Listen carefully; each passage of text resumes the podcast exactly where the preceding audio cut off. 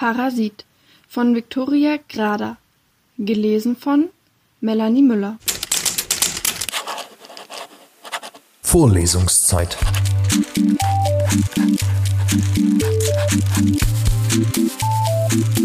Der Geschichten-Podcast für jede Gelegenheit.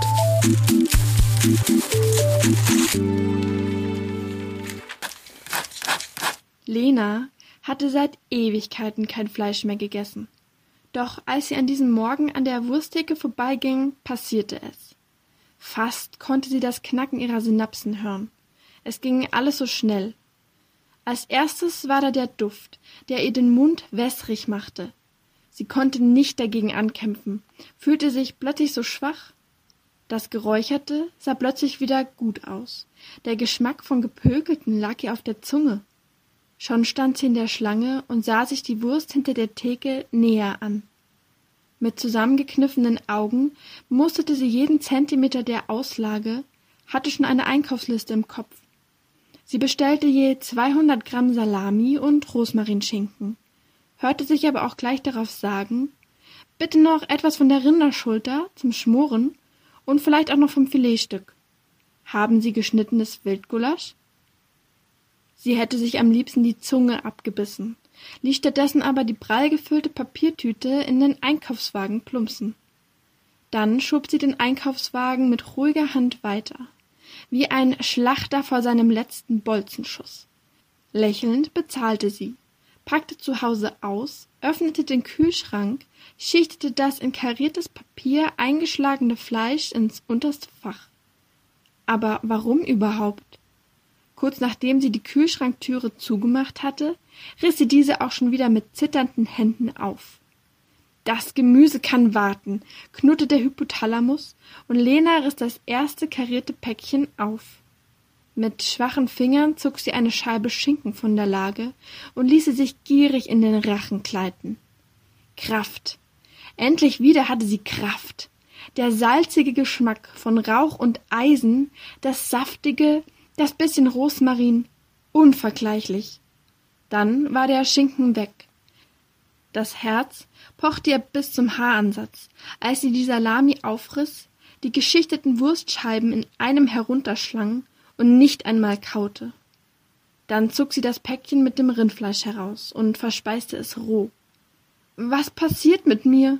fragte sie sich, während ihre blutverschmierten Hände wabbelige Rinderschulter zu ihren Lippen hoben. Was wohnte an meinem Kopf?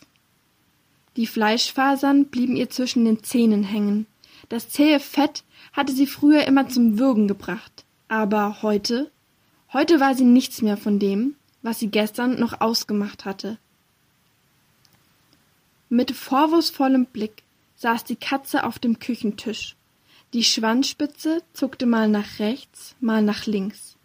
Keine Sekunde ließ sie ihr Frauchen dieses nun unbekannte Wesen aus den Augen, das ihr sonst die Ohren kraulte, summend übers Fell strich und die Metallschüsseln auf dem Boden füllte.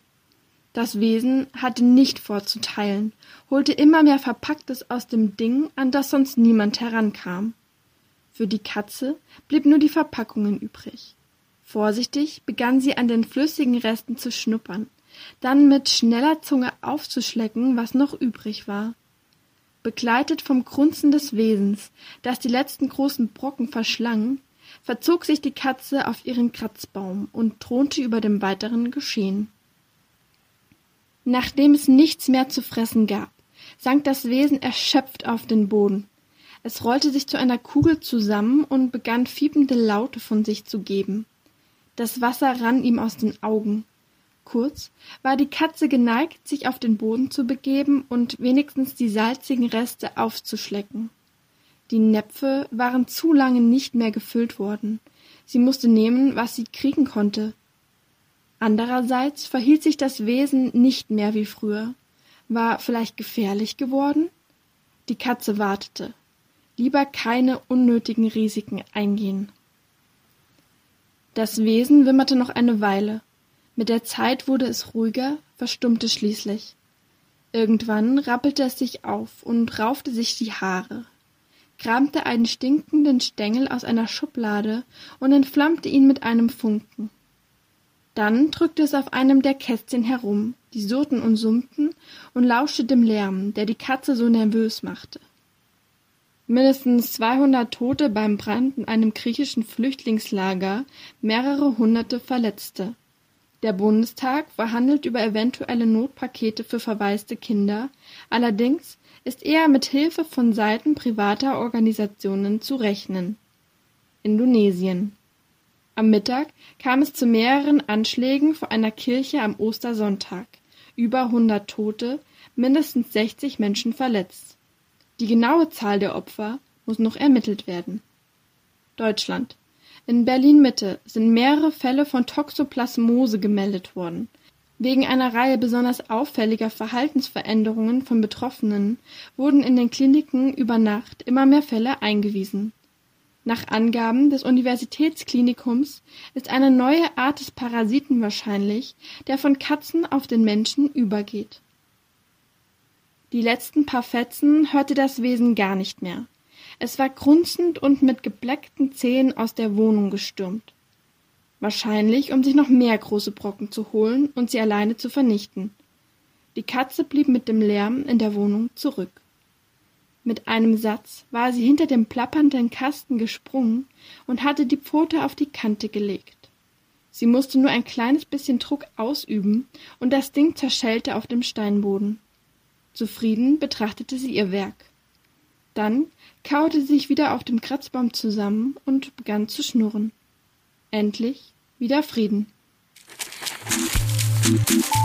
Vorlesungszeit. Vorlesungszeit ist eine M945 Produktion. Ein Angebot der Media School Bayern.